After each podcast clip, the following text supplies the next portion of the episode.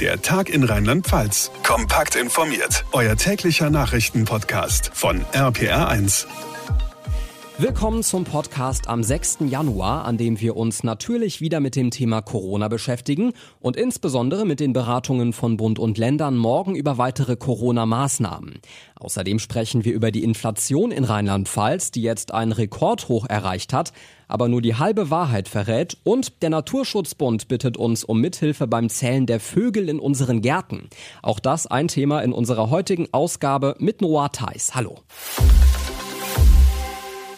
Warnungen und Horrorszenarien zu Omikron haben wir schon lange vor Weihnachten gehört, aber jetzt scheint sich die fünfte Corona-Welle tatsächlich vor uns aufzutürmen. Fallzahlen und Inzidenzen steigen, auch in Rheinland-Pfalz, und wie problematisch die Omikron-Variante für die kritische Infrastruktur werden kann, das haben wir in anderen Teilen der Welt schon gesehen. Deswegen wollen Bund und Länder morgen weitere Maßnahmen beschließen. Unter anderem ist eine verkürzte Quarantänezeit im Gespräch. RPA1-Reporter Olaf Holzbach, wird das schon reichen? Naja, das ist mal ein absehbarer Beschluss, haben ja die Gesundheitsminister schon so empfohlen. Fünf Tage Test und raus, jedenfalls für die wichtigen Berufe. Wir gehen in die Richtung, dass man eine sehr sichere Lösung hat, gleichzeitig aber auch die Bereiche der kritischen Infrastruktur lebensfähig hält. Das wird erreicht, indem man eben die Quarantänedauer verkürzt, aber immer sicherstellt, dass durch einen PCR-Test gewährleistet ist, niemand ist noch ansteckend. Bundesgesundheitsminister Karl Lauterbach im zweiten. Er und andere sind aber auch für mehr Kontaktbeschränkungen Einschränkungen, zum Beispiel bei der Arbeit. Mehr Druck in Richtung Homeoffice könnte da ein Ansatz sein. Mhm. Und an den Schulen? Also an unseren Schulen soll möglichst keiner zu Hause bleiben. In Thüringen etwa dürfen die Schulleitungen selbst entscheiden, ob Präsenz oder Fernunterricht. Die Frage wird sein, wie viele LehrerInnen durch Omikron ausfallen. Rheinland-Pfalz ist gerüstet, sagt Bildungsministerin Stefanie Hubig. Wir hatten den Schulen ja schon mit äh, dem Nachtragshaushalt und danach zusätzlich Mittel für Vertretungskräfte zur Verfügung gestellt. Und sie haben natürlich auch Erfahrung mit solchen Situationen. Es gab immer wieder Krankheitswinter, wo die Krankheitsquoten aufgrund von Grippeerkrankungen so hoch waren, dass eben im Einzelfall auch zu besonderen Maßnahmen gegriffen werden muss. Das kann auch mal Fernunterricht sein, sollten die Zahlen wieder steigen. Aktuell sind weniger als 3000 Schüler und Lehrerinnen in Rheinland-Pfalz infiziert, wegen der Ferien deutlich weniger als vor Weihnachten.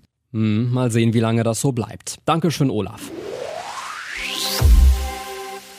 Was muss ich eigentlich tun, wenn die Corona-Warn-App rot leuchtet? Also wenn ich einen relativ engen Kontakt zu einer infizierten Person hatte. Ungefähr eine halbe Million Mal pro Woche springt die Corona-Warn-App auf rot.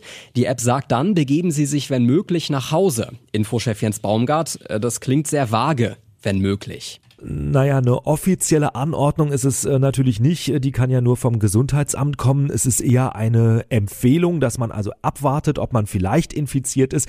Die App selbst rät dazu, dass man mit dem Hausarzt oder mit dem Gesundheitsamt spricht, äh, wenn man gewarnt wird. Die können dann in einem persönlichen Gespräch entscheiden, wie es weitergeht. Ganz wichtig, erstmal einen Selbsttest machen. Äh, für diesen Fall ist es auch echt sinnvoll, dass man schon mal einen Selbsttest zu Hause hat. Dann kann man das also schon mal erledigen und hat vielleicht dann schon einen ersten Hinweis.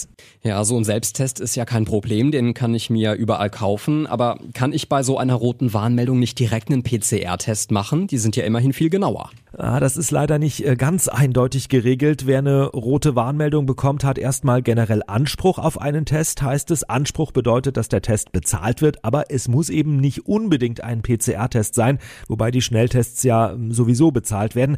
Also ich glaube, man sollte dem Arzt dann wirklich klar machen, ich hatte eine rote Warnmeldung, ich hatte Kontakt und zweitens, vielleicht habe ich auch leichte Symptome. Also ich glaube, dann wird der PCR-Test mit großer Sicherheit bezahlt. Im Zweifel kann man natürlich sagen, ich zahle es selbst weil ich zum Beispiel die KollegInnen nicht anstecken will. Das kostet dann so ab 50 Euro. Und das alles gilt ja nur bei der roten Warnmeldung, richtig? Also der zweiten Stufe.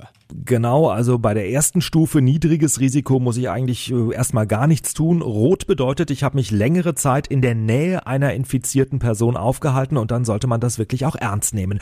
Häufig gestellte Frage, wann wird die App wieder komplett grün? Also Entwarnungen, das dauert 14 Tage, also zwei Wochen nach der Risikobegegnung. Dann wird automatisch wieder alles auf Null gestellt, wenn man in diesem Zeitraum nicht eine neue Begegnung hatte. Ja, gut möglich, dass in den nächsten Wochen mehr von uns so eine rote Warnmeldung erhalten werden. Dankeschön, Jens. Alles wird immer teurer. Das ist ein Spruch, der gerne mal belächelt wird, aber für das vergangene Jahr trifft er tatsächlich zu, vor allem für den Dezember. Heute sind nämlich die aktuellen Inflationszahlen veröffentlicht worden und Rheinland-Pfalz verzeichnet da einen neuen Rekord. RPA1-Reporter Martin Sauter. Die Inflationsrate ist im Dezember in Rheinland-Pfalz auf 5,3 Prozent geklettert, so hoch wie seit Jahrzehnten nicht mehr. Hauptpreistreiber, alles was mit Energie und vor allem Öl zu tun hat. Wir merken es jeden Tag an der Tankstelle. 1,60 für Diesel, 1,70 für Benzin, das sind ein Drittel mehr als vor einem Jahr und das macht sich in der Gesamtrechnung eben bemerkbar. Aber auch bei Nahrungsmitteln mussten wir tiefer in die Tasche greifen, plus 5,6 Prozent. Vor allem Butter, Öl und Eier sind teurer geworden. Jetzt muss man fairerweise dazu sagen, dass Benzin und Öl im vorletzten Jahr, mit dem wir vergleichen, auch besonders billig waren. Genau, also wir haben im ersten Corona-Jahr den ein oder anderen Euro gespart. Da hatten wir zum Teil deutlich niedrigere Preise an der Tankstelle. Umso stärker fällt logischerweise jetzt der Anstieg aus.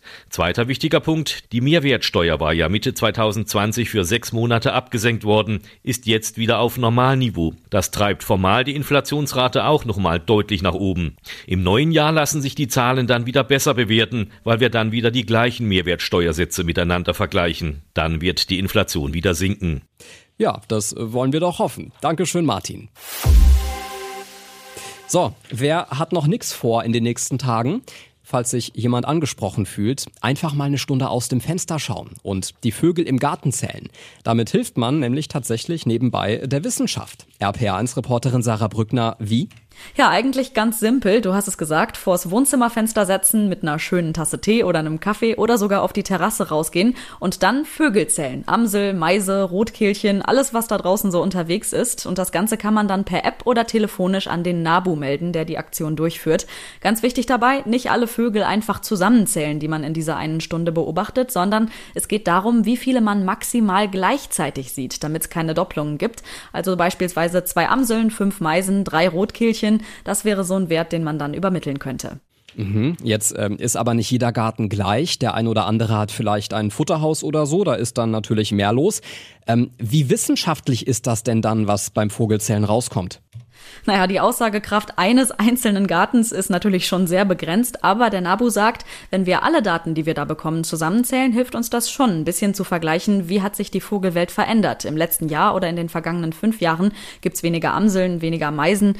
Übrigens für alle, die sich nicht so gut auskennen mit der rheinland-pfälzischen Vogelwelt, ist kein Problem. Der NABU hat für diese Aktion auf seiner Internetseite viele kleine Steckbriefe veröffentlicht mit tollen Fotos. Da kann man dann ganz nebenbei auch noch was lernen. Ja, das ist dann vielleicht auch eine schöne Möglichkeit, den Kindern was über Vögel beizubringen. Dankeschön, Sarah. So, das war unser Podcast für heute mit Noah Theis. Vielen Dank fürs Zuhören und viel Spaß beim Vögelzählen. Der Tag in Rheinland-Pfalz, das Infomagazin, täglich auch bei RPR1. Jetzt abonnieren.